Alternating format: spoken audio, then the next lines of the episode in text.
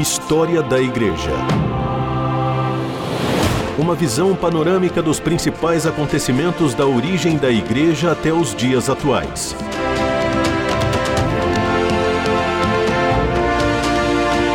Apresentação do pastor e historiador Marcelo Santos. Estamos mais uma vez juntos aqui no programa História da Igreja. E eu sou o pastor Marcelo Santos e semanalmente tenho esse encontro com você para compartilhar sobre a história da igreja, sobre ensinos, princípios, lições. E hoje a gente começa a falar propriamente eh, da história do cristianismo. Nós, nos últimos programas, conversamos bastante sobre o período interbíblico, né, aquele período ali de transição do Antigo para o Novo Testamento. Conhecemos um pouco do contexto histórico, cultural, político, religioso o pano de fundo onde o cristianismo vai surgir.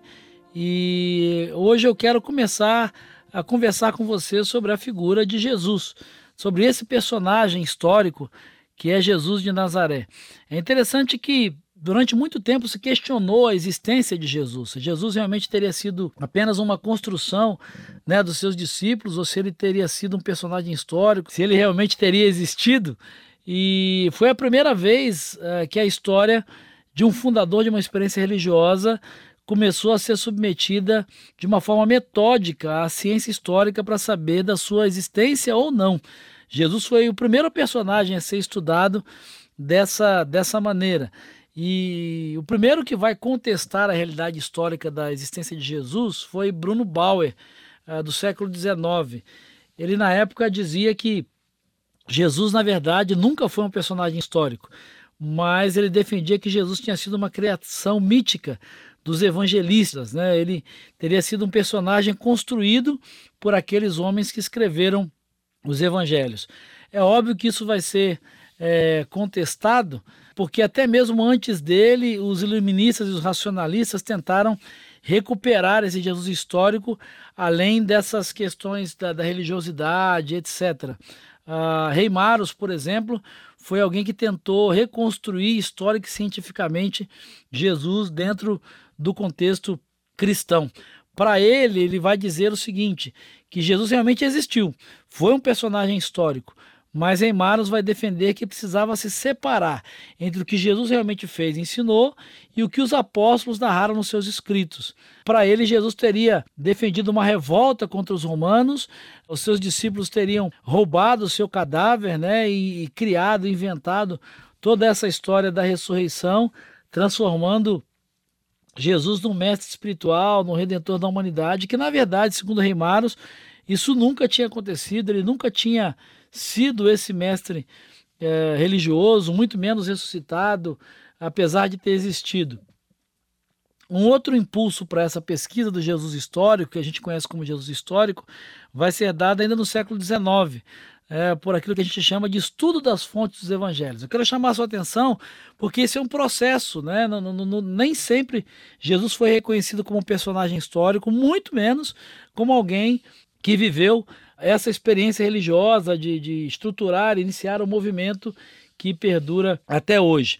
Ah, quando chega o estudo da fonte dos evangelhos, que é conhecido assim, eh, eles vão revelar uma credibilidade histórica dos evangelhos e vai começar uma pesquisa orientada em tentar reconstruir a figura de Jesus a partir de um método histórico, de um método crítico. Isso uh, no século XIX ainda, por conta dessas acusações, dessas suspeitas que Jesus nunca tivesse existido, a própria história começa a investigar isso de uma maneira mais séria. História da Igreja. Informação, reflexão e a análise dos fatos para uma melhor compreensão do surgimento da Igreja. Bom, esse estudo sobre a, a existência ou não de Jesus, o papel dele e a, e a importância dele, vai caminhar também pela escola liberal. Eles vão reconstituir Jesus segundo o modelo de um pregador de uma ética elevada e de uma religião universal. O que, que os liberais vão dizer? Eles vão dizer que é, Jesus era, na verdade, um exemplo inspirador, era um pioneiro dos ideais do século XIX. O modo dessa escola liberal encarar a história de Jesus uh, vai é, trabalhar com essa explicação ou interpretação dos textos é, muito a partir de um caráter psicológico, né? E vai reduzir a mensagem de Jesus a um ideal ético, a um ideal religioso. Um teórico interessante é Adolf von Harnack, que é da, da segunda metade do século XIX, início do século XX. Ele vai defender que os evangelhos, na verdade, não são uma obra histórica, mas são livros postos a serviço da evangelização. Para ele, Jesus foi um grande iluminado, mestre de uma religião, mestre da moral, eh, centrados na paternidade de Deus e na fraternidade humana. Eh, uma outra escola, um outro grupo que vai se debruçar no estudo de Jesus, na sua existência ou não, são aqueles chamados comparadores das religiões. Eles vão descobrir em Jesus os traços de um profeta do reino de Deus dentro de um quadro de uma catástrofe apocalíptica. Né? Schweitzer, Weiss são, são personagens é, historiadores, são, são teólogos, estudiosos que vão se debruçar e vão defender essa corrente. O que a gente sabe hoje é que é, ninguém mais põe seriamente em dúvida a existência histórica de Jesus né, e a possibilidade de reconstituir um núcleo uh, sólido da sua atividade, da sua existência. Né? Jesus existiu a, a, na academia, academia séria, os historiadores sérios, ninguém mais duvida da existência de Jesus, da sua passagem, do seu papel e da sua importância. E como é que a gente sabe disso? É, como é que a gente tem uh, essas correntes diferentes? É importante destacar as fontes históricas. Né? E eu quero que você entenda que todas essas pesquisas, todas essas correntes, por mais diferentes que sejam, se baseiam em fontes históricas, em pressupostos históricos, são fundamentais para compreender e resgatar a história. Mas o que é uma fonte histórica? Você deve estar se perguntando. Marcelo, o que é uma fonte histórica? Fonte histórica a gente pode dizer que é qualquer documento que seja criticamente válido para reconstituir, no caso aqui o que nós estamos estudando, o ambiente de Jesus. Né? Ou seja, é, documentos que podem nos colocar em contato com o período de Jesus, com o momento em que Jesus viveu, com os ensinos de Jesus, com a existência de Jesus. Então, a gente tem algumas fontes que são clássicas, como, por exemplo, textos de alguns historiadores e geógrafos contemporâneos de Jesus, uh, como, por exemplo, Estrabão de Amazéia Ponto, que viveu entre o ano 60 a.C. o ano 21 depois de Cristo. Um outro historiador contemporâneo e, que é uma fonte histórica sobre a existência de Jesus é Plínio o Velho né, que viveu entre os anos 23 e 79 depois de Cristo. Talvez o mais conhecido deles seja Flávio Josefo, né, historiador dos judeus, eh, bastante conhecido, uma fonte muito importante para a historiografia, que vai citar Jesus, vai falar a respeito de Jesus. Além dos textos de Qumran, uh, que foram descobertos e que vão trazer registros acerca de Jesus. Uma outra importância disso são as descobertas arqueológicas, né, que vão trazer muitas informações a respeito de Jesus e do seu tempo. História da Igreja. O passado e o presente contam a história da Igreja nos tempos atuais. Bom, a, a gente não tem dúvida né, sobre o fato da existência de Jesus, do seu papel, ah, da sua importância. Na literatura não cristã, existem poucos textos que mencionam pessoalmente Jesus, mas é importante registrar né, que existem textos que falam acerca da sua existência, inclusive Flávio Joséfo vai citar até mesmo a questão da sua ressurreição. Obviamente, ele não defende a ressurreição de Jesus, mas o que ele diz é acerca da existência de Jesus, da sua crucificação, inclusive no fato de seus seguidores né, proclamarem e anunciarem a sua ressurreição como um divisor de águas e como algo que vai mudar a história não somente do cristianismo, mas também a história da humanidade.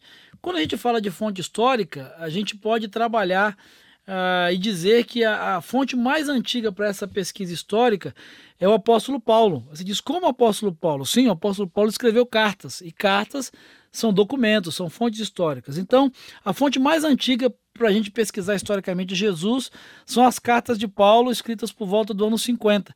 Né? E o texto de Romanos, capítulo 1, versículos 3 e 4, uh, ah, pode ser considerado como o documento mais antigo sobre as origens históricas de Jesus. E talvez você pergunte, mas e os evangelhos que foram escritos antes dessas cartas? Os evangelhos, na verdade, eles é, falam sobre história, eles se utilizam da história, mas eles não podem ser considerados uma fonte histórica. Por quê? Porque eles são, na verdade, um testemunho de proclamação e de fé.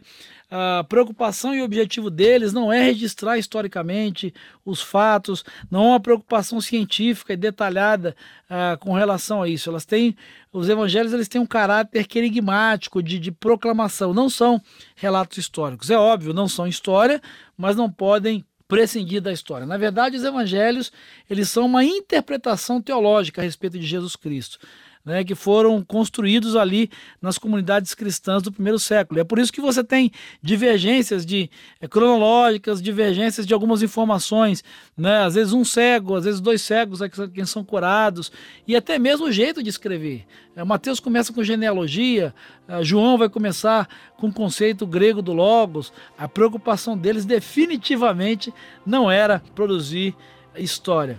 Eu acho que é interessante a gente trazer isso à tona e lembrar que o que vale a pena guardar é que Jesus realmente existiu, que Jesus foi um personagem que passou por aqui e que traz uma mudança não somente para a história dos seus discípulos, mas para a história da humanidade dentro do contexto judaico do primeiro século. Mas isso é uma outra história que nós vamos conversar no próximo programa.